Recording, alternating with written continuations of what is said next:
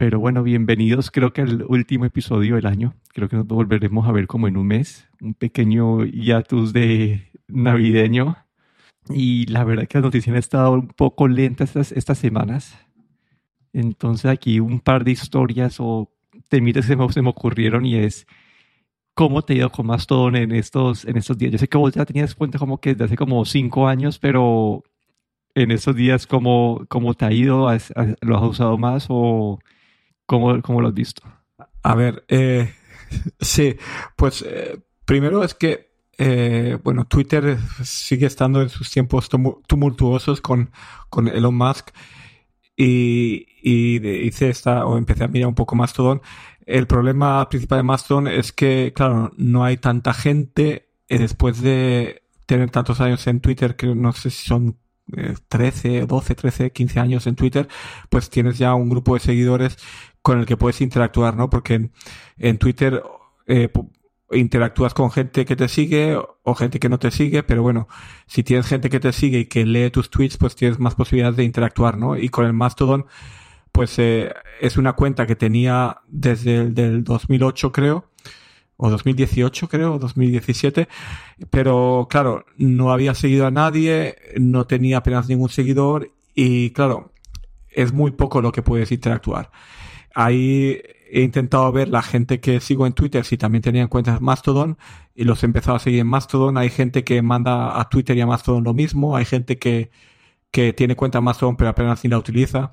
Entonces es como un poco, es un tema poco como, bueno, como cuando empezó Mastodon hace 5 o 6 años, ¿no? Que no está toda la gente, eh, una red social pues tiene que haber eso, eh, tiene que ser social, tiene que haber gente, tiene que haber interacción y puedes seguir a alguna gente que está en Mastodon, pero tampoco todavía no, sigue siendo esta red, eh, digamos, social un poco para gente más específica que no quieren utilizar otra cosa que no sea Mastodon, ¿no? Pero en general no, no tiene tanta, tanta interacción. Así es que, bueno, eh, tengo, miro de vez en cuando el Mastodon, pero tampoco, tampoco es algo que siga muy a menudo. Sí, creo que está en un barco parecido al tuyo. Y es de las 250 personas que yo sigo en Twitter, 10 tienen este momento en su perfil han puesto pues el link de Mastodon y lo sigo, entonces la verdad como tengo, veo como dos posts nuevos al día todavía no hay mucha actividad y lo que he notado al menos de, mis, de la gente que yo sigo, la única gente que ha, que ha hecho esta transición son los, pues, los techies, como que yo tengo varios círculos o tipos de... Yo sigo pues amigos, eh, sigo cosas de política, cosas de, de fútbol, eh, como cosas de ciencia y cosas de, de, tecnología. Básicamente es como que un resumen y el único círculo que, que ha pasado a... y no ha pasado del todo, ¿no? Como que solamente es un mini pequeño círculo que ha pasado ha sido la parte de tecnología. Entonces es como decir, pues, es bastante limitado. Lo único que, que, sí he visto bueno es que el potencial de interacción, dado que no, no, estás compitiendo con millones de personas para, en un mensaje, sino que contra, contra miles, entonces creo que es más fácil tener una conversación y la otra parte que, que todavía pues, es que este sistema de los de, super eh, federado, eh, de, sí, descentralizado, como que hace que la experiencia no sea la mejor.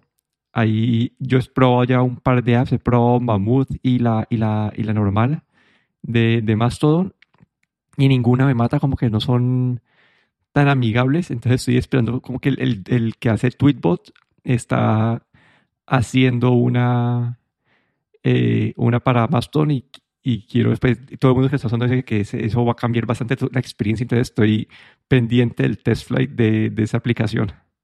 Eh, entonces ahí la pregunta es, ¿a vos qué aplicación estás usando para Mastodon y si te ha gustado? Sí, ahí he encontrado, eh, en mis, buscando mis aplicaciones, que es lo primero que uno hace, ¿no? La, hay una aplicación oficial de Mastodon, eh, pero luego he estado buscando otras aplicaciones y he encontrado dos aplicaciones muy buenas.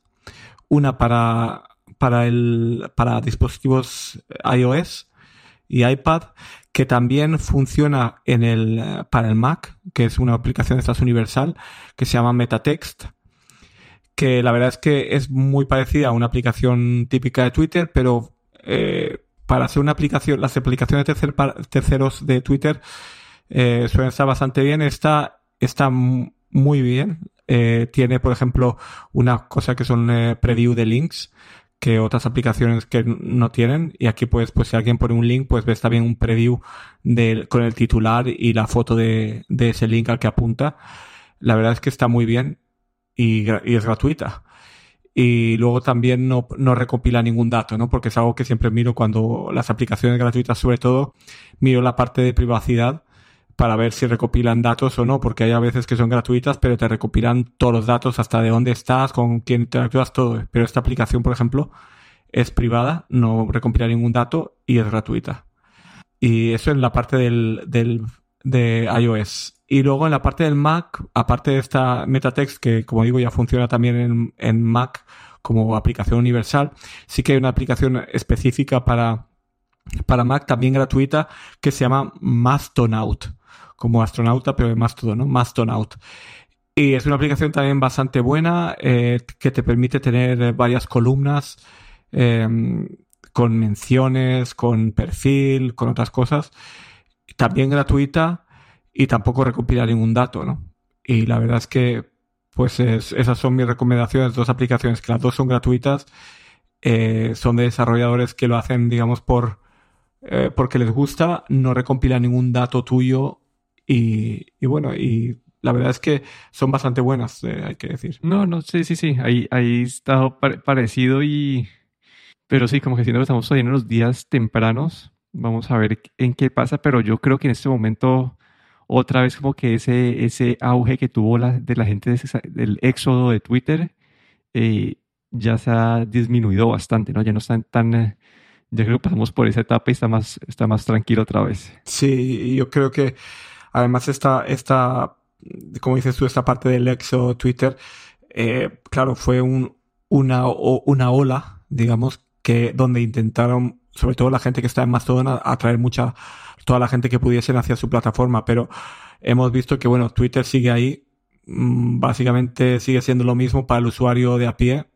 Eh, sí que dicen que hay más desinformación, hay, bueno, eh, están permitiendo, eh, bueno, están, están haciendo, está, Elon Musk está con sus ideas, ¿no? De permitir volver a, a gente a la plataforma que pueden eh, incluso eh, mandar desinformación, pero bueno, para el usuario de a pie, digamos que no lo notamos tanto y vamos a ver a, dónde llega, ¿no? Porque todas las semanas, casi todos los días, hay algo, alguna noticia referente a Twitter y a Elon Musk, ¿no? Estos días. Pero te quería hacer un cambio de tema drástico. No sé, no te acuerdas, hace como varias semanas que te había hablado que quería cambiar mi aspiradora. Sí, sí, me acuerdo. Que ya había llegado como...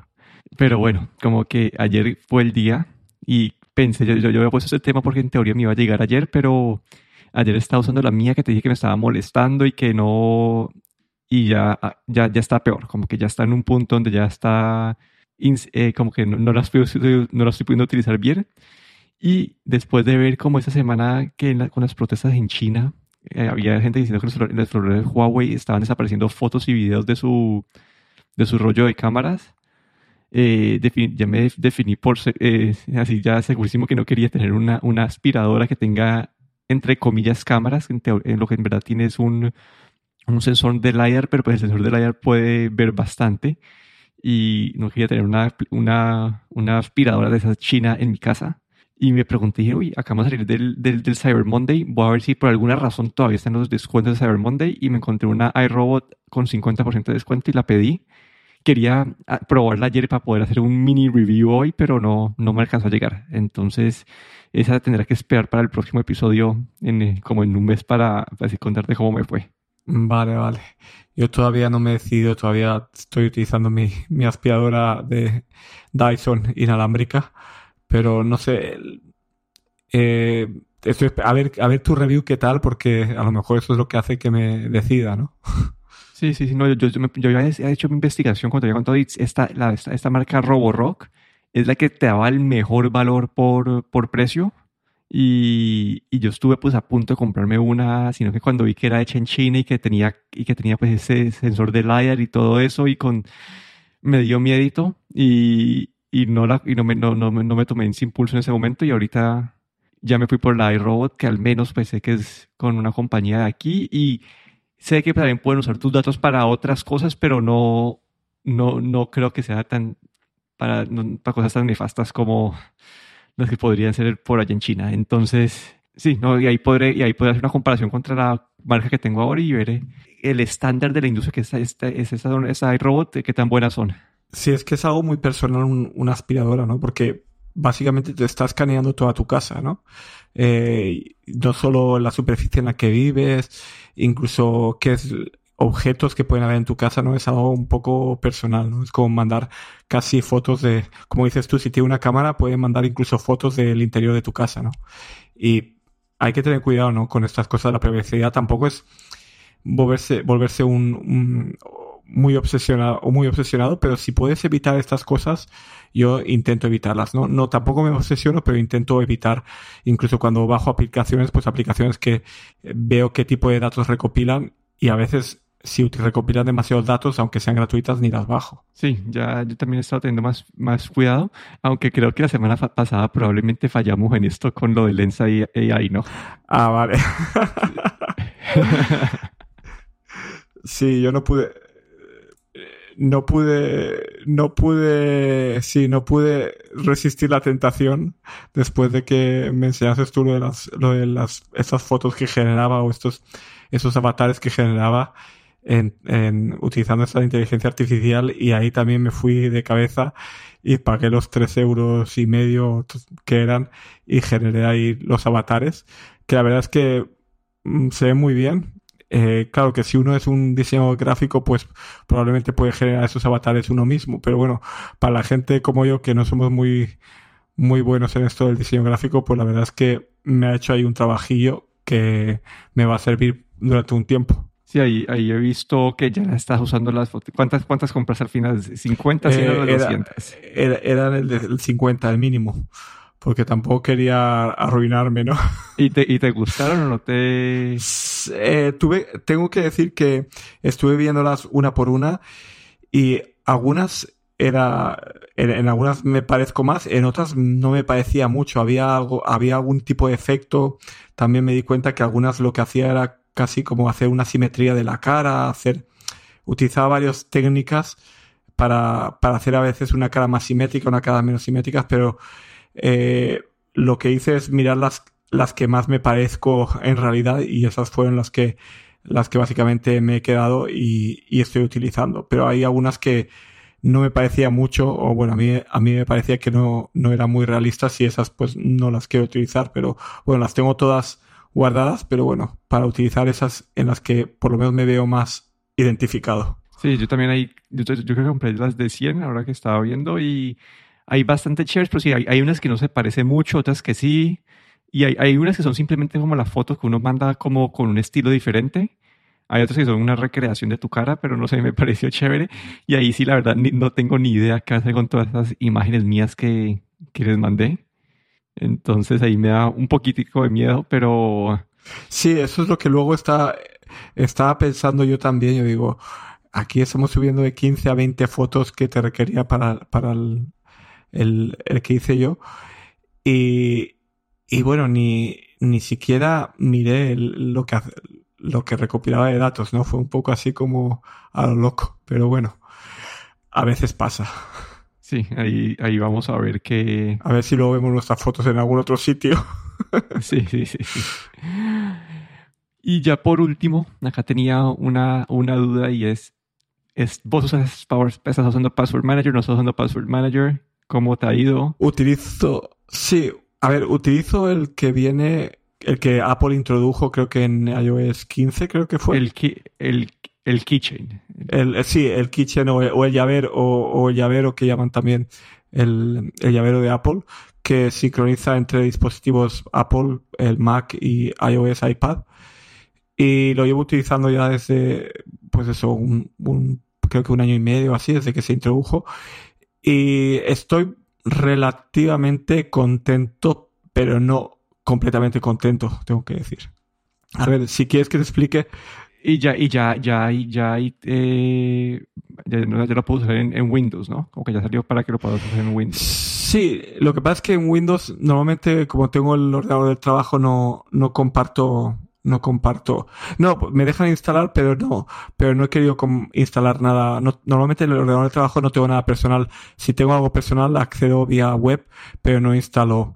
Podemos instalar, tengo, eso sí que tengo la facilidad que puedo instalar cualquier aplicación en mi laptop del trabajo, pero prefiero no, no por ese tipo de información. Así es que no, no lo he sincronizado con el laptop del trabajo.